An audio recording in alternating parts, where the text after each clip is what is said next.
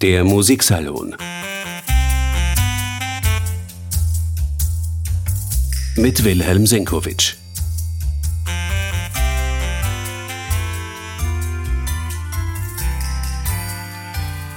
Am 1. Dezember 2023 ist im Alter von 76 Jahren unerwartet Franz Bartholomä gestorben. Er war einer der prominentesten Musiker Wiens, lange Jahre Solocellist der Wiener Philharmoniker, Gründungsmitglied des Küchelquartetts und als Kammermusiker in aller Welt beliebt. Seinem Andenken sei der heutige Musiksalon gewidmet.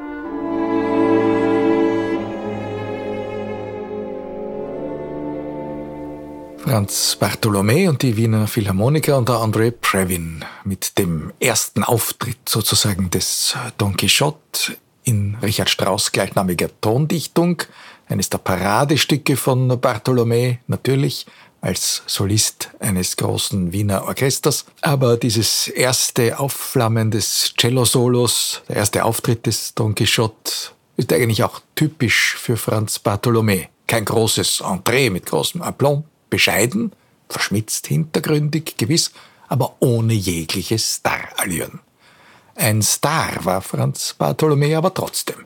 In Wien hat ihn jeder Musikfreund gekannt, denn immerhin, er war ja fast vier Jahrzehnte lang Solocellist der Philharmoniker gewesen und hatte ja am ersten Pult der Cellogruppe eine prominente Position. Mitglied des Orchesters der Wiener Staatsoper war Franz Bartholomä bereits 1967 Seit 1973 war er dann Solocellist. Das Instrument, sein Instrument, das Cello, das hat er gehegt und geliebt. Und zwar seit er sechs Jahre alt war. Studiert hat er bei philharmonischen Lehrmeistern, Richard Gottschalk und Emanuel Brabetz. Und was das Philharmonische betrifft, die philharmonische Tradition, ja, die hat Franz Bartholomä bereits im Elternhaus kennengelernt. Schon der Großvater war Philharmoniker gewesen. Solo-Klarinettist. Er hieß eigentlich František Bartolomé und kam ursprünglich einmal im Zuge eines Gastspiels aus Prag nach Wien. Gustav Mahler, der damals Operndirektor war, hat František Bartolomé ins Hofopernorchester engagiert und dort avancierte er zum Solo-Klarinettisten. Das war also Franz Bartholomä der Erste. Der Sohn, ebenfalls Franz, Franz der Zweite im Orchester, war Geiger. Und er wiederum hatte zwei Söhne, Ernst, der ebenfalls philharmonischer Geiger geworden ist und der sich auch als Karikaturist, als Bartolo einen Namen gemacht hat, und eben Franz III. Der hat seine prominente Position als Solocellist bis zum Eintritt in den Ruhestand 2012 vier Jahrzehnte lang innegehabt. Und diese Position, ja, die war verbunden mit kleineren, ganz kleinen, fast unauffälligen, großen und ganz großen, sehr auffälligen Soli. All diesen Soli, die ein Cellist an der ersten Position in der Oper geschenkt bekommt. Von Verdi im Don Carlos, von Puccini in der Tosca und natürlich von Richard Strauss in der Frau ohne Schatten, unvergesslich in der vorletzten Premiere dieses Werks 1999 unter Giuseppe Sinopoli. Da hat Franz Bartholomä als Dank für sein Solo im zweiten Akt vor dem dritten Aufzug in der Premiere sogar Sonderapplaus bekommen. Wenn er solistisch mit seinem Orchester, mit dem Philharmonischen Staatsopernorchester musizieren durfte, dann war Franz Bartholomä immer besonders glücklich. Nicht nur in der Oper, sondern auch auf den Konzertpodien der Welt. Am allerschönsten war es für ihn vielleicht, wenn er als Mitglied einer kleinen kammermusikalischen Gruppe zusammen mit dem großen Orchester aufspielen durfte. Zum Beispiel unter der Leitung von Leonard Bernstein in der wunderbaren Sinfonia Concertante von Josef Haydn.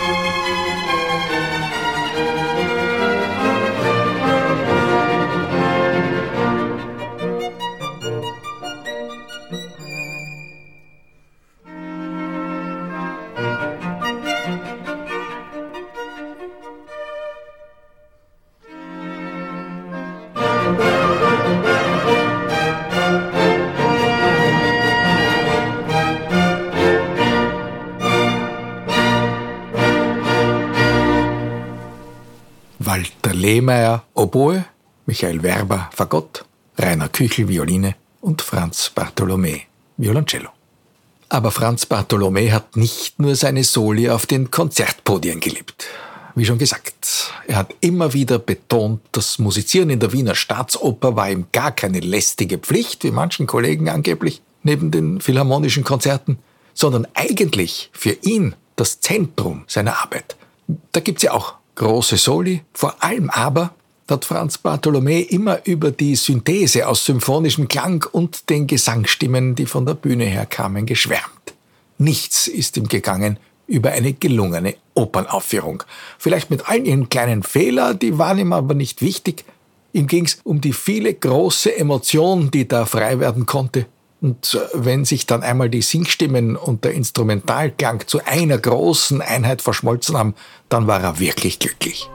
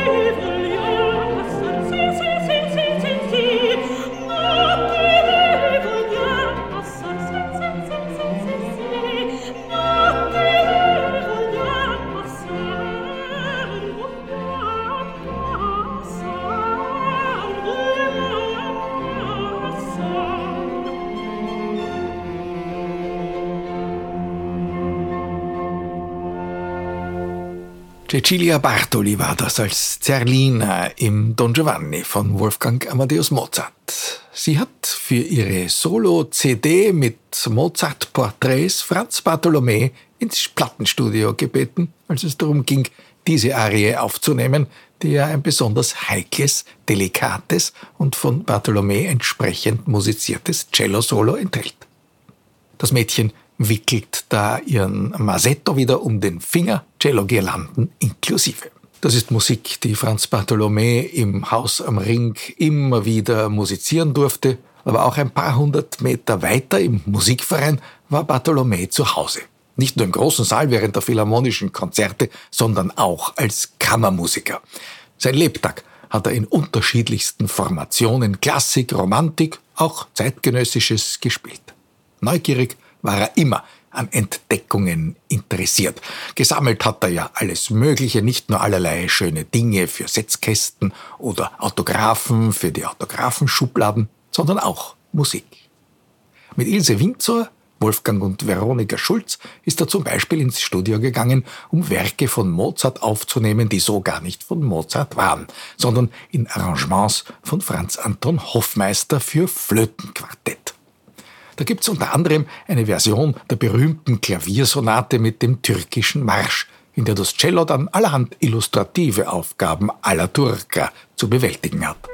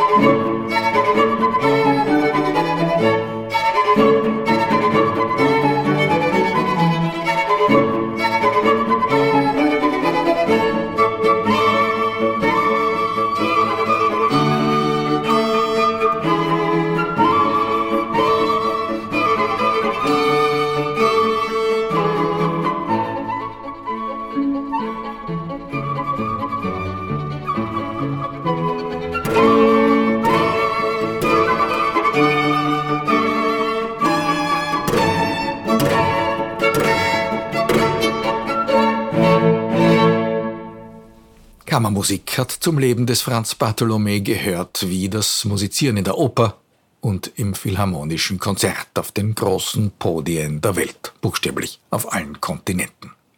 Mit philharmonischen Kollegen hat Bartholomä 1973 auch das von Rainer Küchel geführte Küchel-Quartett gegründet. 15 Jahre lang hat er in dieser Formation das gesamte klassische und romantische Repertoire erarbeitet. Unter dem Namen Musikvereinsquartett haben die vier auch in aller Welt gastiert und CDs aufgenommen. Und weil Bartholomä auch herzliche Verbindungen zu bedeutenden Dirigenten hatte, sind da manchmal außerordentliche Ensemblepildungen gelungen. Zum Beispiel mit dem Komponisten, Dirigenten und Pianisten Andrei Previn, der mit dem Küchelquartett unter anderem das Klavierquintett von Brahms aufgenommen hat. Und dort im langsamen Satz, da lassen wirklich alle Beteiligten hören, wie viel sie in der Opernarbeit von den großen Sängern und deren Phrasierungskünsten abgelauscht haben.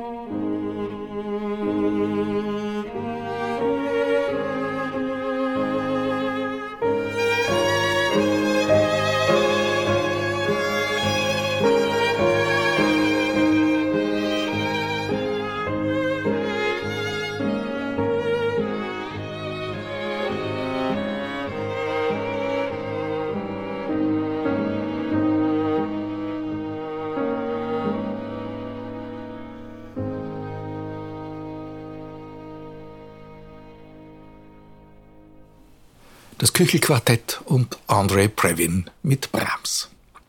Mit André Previn hat Franz Bartholomä eine Künstlerfreundschaft verbunden, die zu exotischen Früchten geführt hat, nicht nur in der Kammermusik. Da gibt es zum Beispiel einen Live-Mitschnitt eines Konzerts mit der Sopranistin Barbara Bonney, in dem Previn als Pianist agiert hat und Bartholomä einige Cello-Soli beigesteuert hat. Unter anderem in einer Komposition von Previn, einem Lied namens Shelter.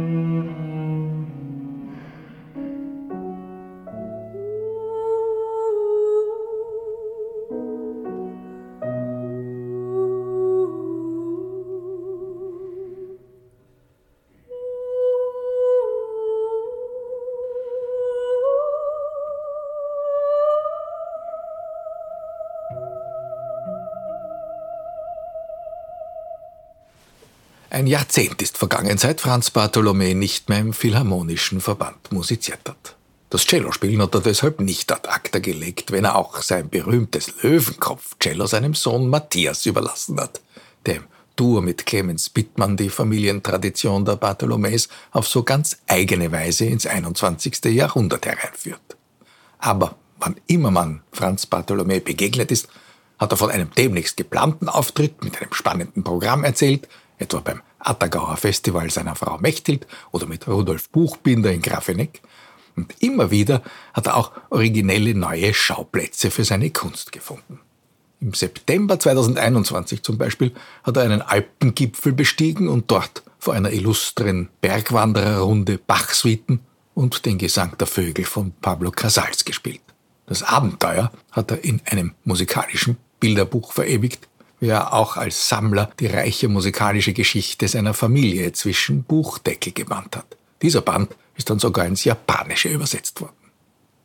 Musikfreunden bleiben von diesem so vielseitig interessierten Musikanten einige wunderbare Aufnahmen. Nicht zuletzt der geliebte Don Quixote von Richard Strauss, den Bartholomä mit seinen philharmonischen Kollegen und seinem Freund André Previn einspielen durfte.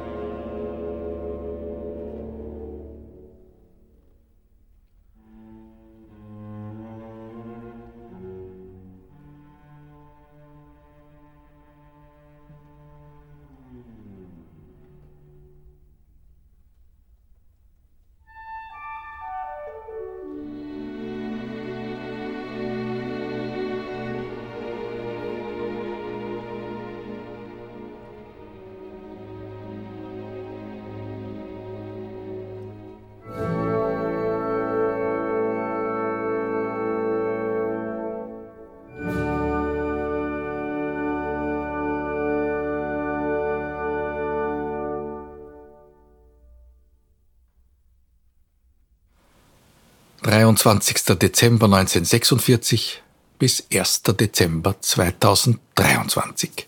Franz Bartholomä. Adieu. Der Musiksalon. Mit Wilhelm Senkowitsch.